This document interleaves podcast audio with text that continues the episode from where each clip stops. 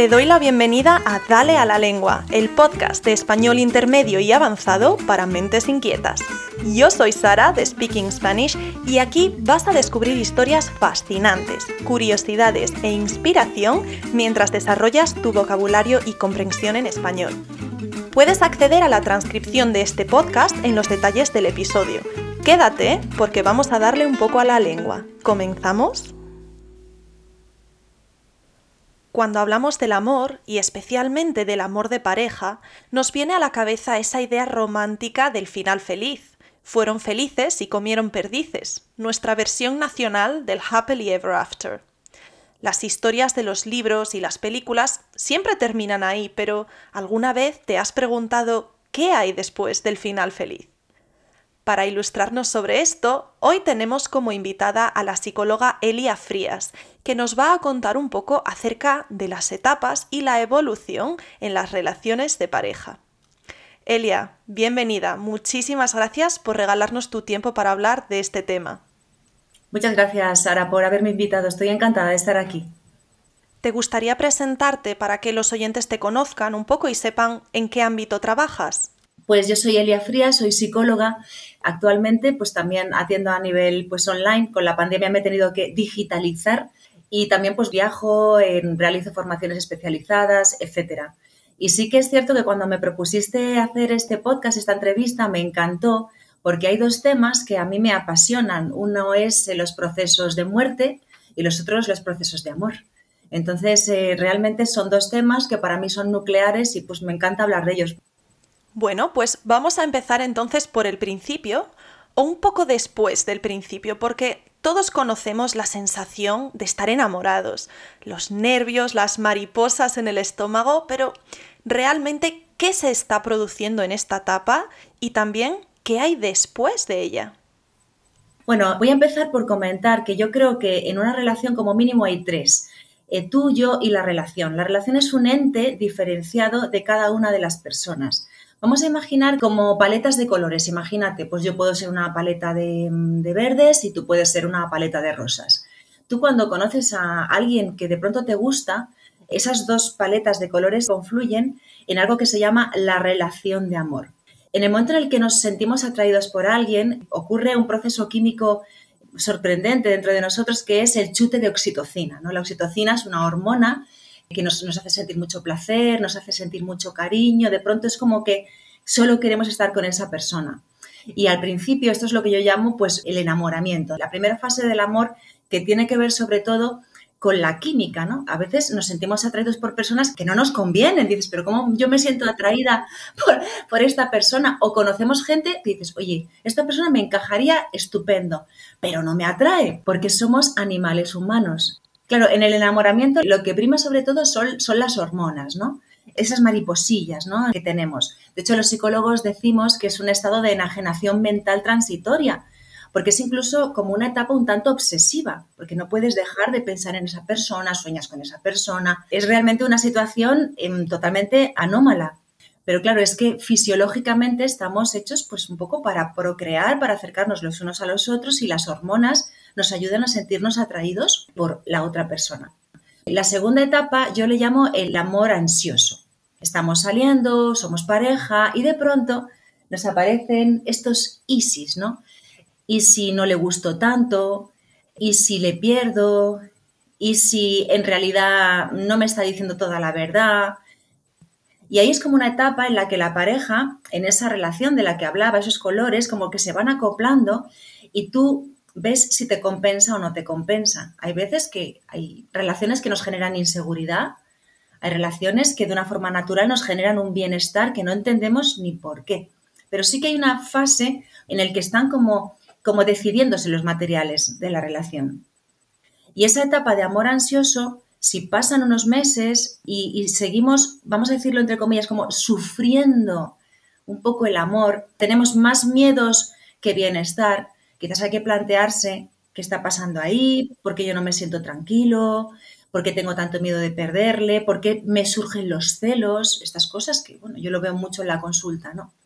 Si esa fase se fragua bien, nos vamos a la tercera y última fase, que es el amor calmo. El amor en el que ya no hay estos chutes de oxitocina, pero hay como una tranquilidad. Eh, ya más o menos conoces al otro, existe la complicidad, de pronto decimos lo mismo, hemos pensado lo mismo. Es algo como que fluye de manera mm, tranquila. Es una época muy bonita, pero hay que cuidarla mucho. Hay que cuidarla mucho porque ese amor calmo es también muy cómodo y la comodidad no es buena, porque si la comodidad se transforma en rutina, la rutina nos lleva a la monotonía y la monotonía es pues un rollo. Y llega un momento en que me aburro.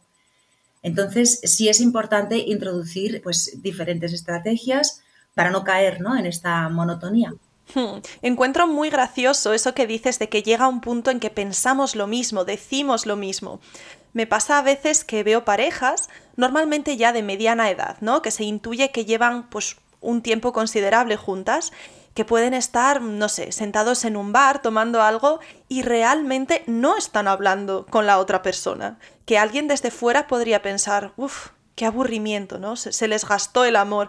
Pero yo creo que sí hay una comunicación ahí. Es que llega un momento en que casi no necesitas verbalizar la comunicación con la otra persona. Hay una especie de conexión telepática.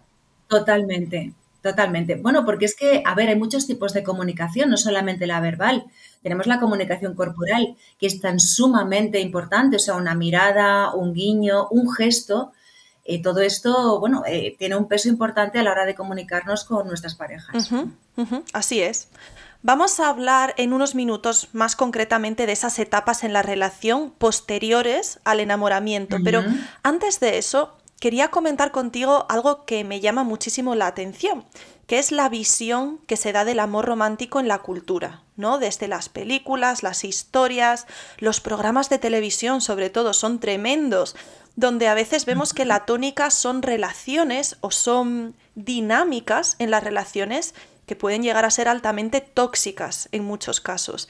Entonces, ¿crees que hoy en día tenemos suficientes modelos de relaciones de parejas sanas? Sí, efectivamente, estoy completamente de acuerdo contigo, tanto cuando vemos pues una película romántica que parece que, ese momento de enamoramiento donde la oxitocina está a tope, donde el, romanticismo prima y donde todo lo que hace el otro está bien y todo lo que yo hago con mi pareja está bien, se dilata hasta el infinito y más allá. Esto no es real. O sea, somos felices y comemos perdices para siempre. Esto no es así en la realidad. Por un lado, yo veo el ejemplo erróneo del romanticismo para siempre, que, bueno, a mí personalmente me encanta el romanticismo real. O sea, el que tú puedes tener con tu pareja cuando le dices pues cuánto le quieres o cuánto te gusta, cómo le queda una chaqueta o una mirada, una mirada y un guiño, eso es romanticismo. Pero lo que nos venden por un lado es una perfección que en el amor no se da. Y por otro lado, eh, hablando de, por ejemplo, programas tipo realities y esto, parece que si tu pareja no es celosa es que no te quiere. Eh, parece que si tú tienes una, te vas con tus amigas a tomarte un café, es que no quieres estar con tu pareja y no la quieres tanto. Parece que somos un lote. Digamos que estamos volviendo a cosas un poco antiguas. Y se le está dando una referencia a, sobre todo a los más jóvenes, absolutamente equivocada. Me hablas de los referentes. Bueno, yo creo mucho en la familia y en la educación. Mira, más allá de lo que un niño o una niña pueda ver en la tele, va a ver a sus padres, va a ver a su familia, que, los referentes que tienen delante, qué tipo de relación tienen. Eso sí que tiene un peso absolutamente demoledor.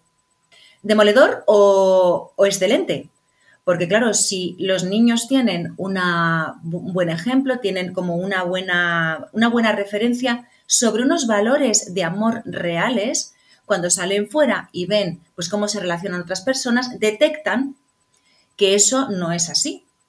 De alguna manera lo que estamos haciendo es darles un modelo, y yo creo muchísimo en la educación, mucho, la educación mm, de padre-madre, eh, de, de la pareja con los hijos. Eso es lo que de verdad marca una diferencia. Claro, tiene todo el sentido del mundo. Sin embargo, Elia, pues no todo el mundo tiene la suerte de crecer con esos referentes, ¿no? Viendo esa relación sana en casa y esas dinámicas eh, de respeto, digamos, o de amor entre la pareja. Imagino que no por ello, no por esa falta de modelo, pues estamos predestinados a repetir esos patrones en el futuro. Digamos que esto también se puede trabajar, ¿no? También se puede romper ese ciclo a través de, un trabajo personal. Sí, totalmente. Sí, porque tú puedes haber, haber visto un modelo inadecuado y no por ello tienes que replicarlo.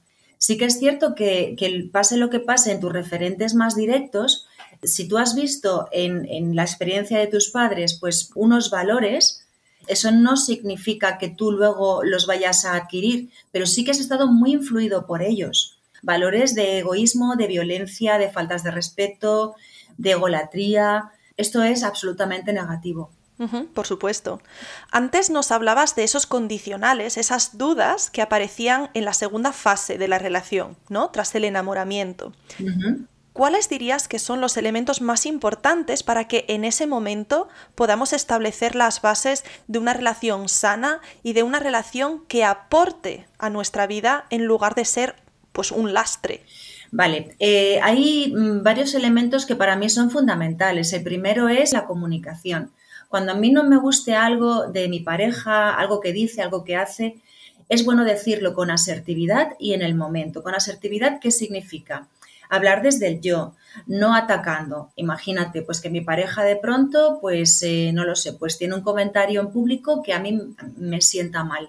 Si yo luego a posteriori le digo, oye, ¿tú por qué dices esto? Claro, lo que estoy haciendo es atacándole. Sin embargo, si le decimos, mira, he escuchado que has dicho esto y a mí esto me ha sentado muy mal, a mí esto me ha hecho sentir mal. Si yo lo enfoco de esta forma, permito que mi pareja o se disculpe o me dé una explicación o lo que sea. Y de esta manera lo podemos arreglar. Esta para mí sería una parte fundamental. Otra de las, de las cosas que para mí es fundamental para crear esos cimientos bien hechos es que seamos autónomos. A ver, una pareja no es un lote. Esto es que es tan importante. Si a mí me gusta caminar y a mi pareja no le gusta caminar, yo debo seguir caminando. A lo mejor no caminaré con él, caminaré pues con otras personas o caminaré sola. Pero lo que no podemos hacer es intentar cambiar al otro para que le guste caminar conmigo. Si a mi pareja no le gusta bailar, ¿yo para qué le voy a forzar a apuntarse a clases de baile conmigo? Porque a mí me encanta bailar. Eso no es bueno porque el otro de alguna forma está forzándose a cumplir un, digamos, un modelo que tú quieres de pareja, pero es que si él no es así, entonces es aceptar al otro tal y como es y daros esa libertad individual, puesto que no somos un lote. ¿Que, que, que os apetece hacer algo juntos? Por supuesto, genial, estupendo, pero no sé, yo creo que estamos juntos para, para nutrirnos, no, no, no para no para reducirnos a dos personas. Y a la hora de nutrir esa relación, sobre todo en la siguiente etapa de lo que llamabas el amor calmado, ¿cómo podemos evitar ahí mm, aletargarnos ¿no? y dar por hecho a la otra persona? ¿Nos darías alguna estrategia para seguir cultivando esta relación? Sí, a ver, es muy importante mantenernos en guardia. El hecho de entrar en esa fase de amor calmo no deja de ser una especie de zona de confort en el amor. La zona de confort está genial porque es cómoda, ya sabemos, no, nos tenemos que esforzar poco. Entonces, ¿qué es lo que yo propongo para que ese amor calmo sea divertido y esté vivo? O sea, no, se nos vaya muriendo poco a poco, porque claro, las cosas de la vida eh, a veces nos vienen problemas que, que, nos hacen desviar la atención de nuestra relación y la vamos dejando abandonada, poco a poco, porque además el abandono es gramo a gramo paso a paso, hasta que de pronto un día dices, si no sé de qué hablar con mi pareja.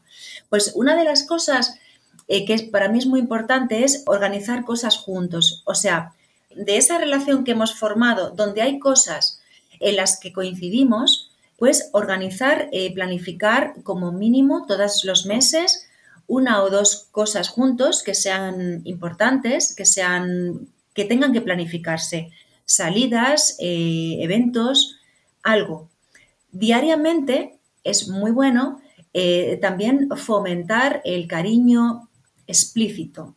El tema de la intimidad es muy importante. Inundar al otro de cariño, acercarse al otro, dar un abrazo, qué tal te fue el trabajo, cómo te encuentras, interesarse en el otro. Muy importante también que en el día a día, porque lo de planificar cosas juntos y hacer una salida, dos salidas al mes, bueno, hay veces que no se puede por los motivos que sean, ¿no? Pero eh, diariamente a mí me gustan mucho las comidas en las que no haya televisión. Podemos poner música si queremos, haya comunicación, que hablemos. Que es que en el día a día es muy fácil, eh, en el desayuno igual ni nos vemos, en la comida cada uno trabaja horas que no coincidimos. Llega la noche que sí nos vemos, ponemos la tele, nos desconectamos y estamos juntos pero separados, sin nutrir la relación que luego acabamos de cenar y nos ponemos una peli, un programa, lo que sea, y nos desconectamos, estupendo. Pero igual ya hemos tenido media hora, tres cuartos de hora de comunicación fluida. Y claro, esto llevado a una semana son un montón de horas y llevado a un mes son muchas más y así, ¿no? Especialmente porque como personas individuales también evolucionamos a lo largo de toda la vida además. Entonces, eh, si a veces echamos la vista atrás 10, 20, 30 años y parece que eres una persona diferente, ¿no? De tanto que has aprendido, de tanto que has cambiado, pues es importante ir haciendo a la otra persona partícipe del cambio y de esa evolución. Si no es que llega un momento en que no te conoces. Efectivamente, porque más en las relaciones largas esto ocurre, que bueno, hay gente que se conoce pues con 20 años y claro, con 30 son otras personas distintas. ¿Qué ocurre? Que hay veces que a nivel eh, personal, académico, yo qué sé, espiritual, hemos avanzado a diferentes ritmos y hay veces que vamos en paralelo y hay veces pues que hay una bifurcación. Cuando hay una bifurcación, pues hay que plantearse qué está pasando. Claro, yo, yo aquí veo el tema de las aspiraciones personales como un punto nuclear muy, muy importante. Una persona que se conforma, que quiere hacer sota, caballo, rey, o sea, siempre lo mismo, junto con alguien curioso que quiera avanzar, que quiera aprender, mm, va a ser una bifurcación, claramente. Y en cuanto a lo que mencionabas antes de la importancia en esta etapa de mostrar el amor de forma más explícita a través de pues, cualquier tipo de afecto físico, por ejemplo, ¿se puede dentro de la pareja gestionar y trabajar las diferencias en cuanto a las necesidades afectivas de cada persona? Sí. Sí, las diferentes necesidades de los dos miembros de la pareja a veces generan tensiones, porque igual un miembro de la pareja eh, necesita abrazos diariamente y el otro no, el otro es más frío, es, es otra cosa. Yo aquí pienso y creo mucho en la negociación. Eh, si yo quiero 20 abrazos y tú me quieres dar uno, pues vamos a irnos a 10 abrazos, porque esto sí que es muy importante el hablarlo. El tema, por ejemplo, de la intimidad dentro de lo que es la intimidad no solamente está el sexo puro y duro, sino que hay muchas cosas. Eh, y esto todo se basa en que lo hables de una forma abierta y no dar por hecho nada. Esto también te lo digo, no demos por hecho nada. Si yo llego a mi casa y yo espero un abrazo y un beso efusivo, no esperemos lo que yo quiero recibir sin más. Mm, bueno, hay una frase que a mí me encanta bueno, que además sale la Biblia. Yo no soy muy religiosa, soy absolutamente respetuosa con las religiones, que dice pide y se te concederá. Pues así es. En pareja tenemos que pedir, solicitar abiertamente, sin atacar. Algo que sin duda ha elevado este tipo de tensiones dentro de la pareja a límites estratosféricos es el panorama global de los últimos dos años, especialmente en cuanto a los confinamientos, a estar encerrados. Por una parte nos fuerza a pasar todo el tiempo del mundo juntos, en pareja o en familia, si es que hay más personas. De repente también perdemos nuestras vías de escape, el ocio, la socialización, un poco la individualidad. Y además hay otras fuentes de estrés como la inestabilidad económica, profesional, el miedo a enfermar. ¿Cómo has visto tú este impacto reflejado en tu consulta? Bueno, por norma general, las, las, dos fechas donde yo recibo parejas con problemas, sea porque se quieran divorciar, porque tengan problemas de comunicación, siempre son septiembre y enero. Esto es prepandemia, ¿vale? O sea, septiembre, porque venimos de las vacaciones y de pronto muchas parejas pasan tiempo juntos y entienden que no tienen nada en común ya y que no se soportan. Y enero, pues porque venimos de las navidades, que mm, un poco más de lo mismo, pero más intensificado porque se junta con comidas familiares y entonces se genera una especie de boom y en enero pues se toman decisiones. Esto en el periodo pandemia ha cambiado radicalmente. O sea, yo ahora recibo parejas con problemas constantemente, justamente por lo que has dicho. Ahora mismo eh, no tenemos esas vías de escape, hemos estado mucho, mucho más eh, con nuestra pareja, el ambiente se ha viciado mucho más, ha habido pues que ser mucho más comprensivo, todo eso junto con la, la propia eh, pandemia que nos ha generado pues un miedo bastante intenso porque de pronto hemos perdido nuestro bienestar, hemos perdido de pronto la seguridad de que todo va bien y de que esto no hubiera podido pasar en el siglo XXI, pero sí ha pasado. O sea, se junta, por un lado, el propio miedo que antes no lo tenía con más horas con mi pareja.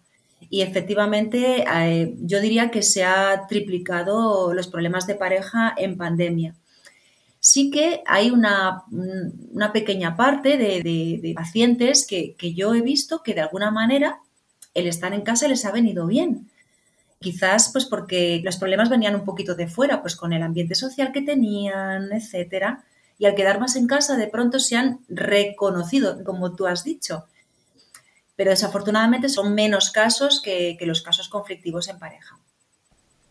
Estamos llegando al final del episodio y no quería irnos sin mencionar, por una parte, dónde te pueden encontrar los oyentes, si quieren saber más sobre ti o acceder al contenido que creas, porque sé que has publicado varios libros y que además están accesibles para ser adquiridos desde fuera de España si tienen interés. Así que háblanos un poquito de ellos, de qué vamos a encontrar en tus publicaciones. Pues sí, eh, bueno, he escrito en total cuatro libros y bueno, el primero que escribí es una, es una guía para padres, es específico eh, para niños autistas, o sea, es una guía para padres para saber qué tienen que hacer cuando a su hijo se le ha diagnosticado un autismo. El segundo es un libro muy bonito que se llama Tutume. Habla un poco de la historia y del drama que vive un adolescente, es una historia fantástica. El tercero es Cuentos para contar contigo, que son unos cuentos que además yo hice para mis hijos. Los, eh, me gustaba muchísimo eh, imaginar cosas con ellos y bueno, pues me dedicaba a escribirlo. Pero bueno, me gustaría detenerme en el último libro que escribí, que para mí es mi retoño literario más preciado, y es el libro que me acompaña diariamente. Se llama La pócima de la tranquilidad, y es un libro que habla de inteligencia emocional y da estrategias súper concretas de cómo ser más inteligente a nivel emocional. Dentro de lo que es la literatura psicológica tenemos muchísimos libros de inteligencia emocional, pero a veces poco asequibles para un público que no es técnico, que no es psicólogo. ¿Qué hice yo en la pandemia cuando estuve confinada dos meses? Me dediqué a escribir todo lo que hago en la consulta, incluyendo ejercicios de una forma súper detallada en este libro. El resultado es un manual, realmente no es un libro, es un camino hacia ti mismo. No es un libro al uso, es como un acompañante. La gente que lo ha leído de pronto se ha dado cuenta de cosas como, eh, ¿y yo por qué me enfado todos los días? Y, yo por qué estoy tolerando esta situación o y yo por qué cuando me dicen algo bonito no lo acepto. Esto es absolutamente importante. El libro tiene 10 ingredientes, está escrito como si fuera una receta y le llamo la pócima porque es un libro que tiene un poquito de magia, ¿no? Porque está hecho con muchísimo amor. Es un libro que está hecho en equipo con toda mi familia. La portada la, la dibujó mi hija Eire Sánchez Frías. Uno de los relatos que hay en el libro lo escribió mi hijo, Osin Sánchez Frías. Las revisiones del texto me las hizo mi pareja, mi marido, que es una maravilla de hombre.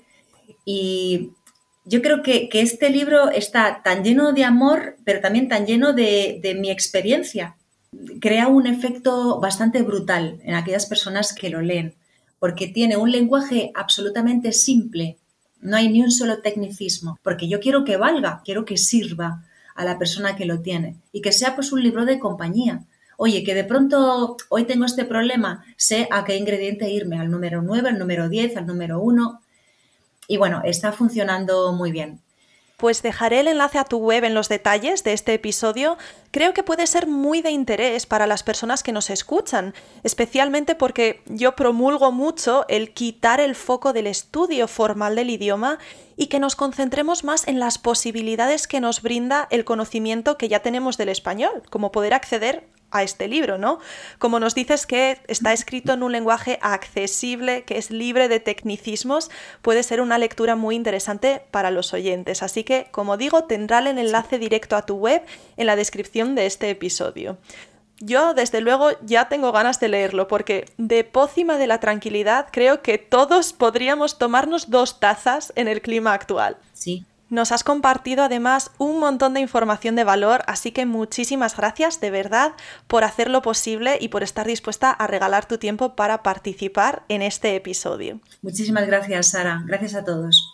Y a ti que nos estás escuchando, te recuerdo que si quieres seguir practicando español a través de recursos auténticos, como esta entrevista, puedes hacerlo como parte de mi comunidad de membresía, The Spanish Habit Ahí leemos, escuchamos, debatimos y mejoramos nuestro español a la vez que aprendemos de forma orgánica y natural. Encontrarás también el enlace en los detalles. Gracias por haber llegado al final de este episodio. Recuerda que puedes acceder a la transcripción y materiales complementarios de forma gratuita suscribiéndote a mi lista de email. Tienes los detalles en la descripción. Si quieres seguir practicando y mejorando tu español a tu ritmo, pero con el apoyo y feedback de una profesora con experiencia, te recomiendo suscribirte a mi programa de membresía, The Spanish Habit, donde encontrarás nuevas actividades cada semana basadas en recursos auténticos, los que consumimos nosotros, los nativos te animo también a dejar unas estrellas y una valoración en Apple Podcast y Spotify, para que más gente pueda disfrutar de este podcast y seguir mejorando su comprensión en español. Gracias por regalarme tu tiempo y acompañarme hoy. Nos vemos en el siguiente episodio y hasta entonces en las redes sociales para seguir dándole a la lengua.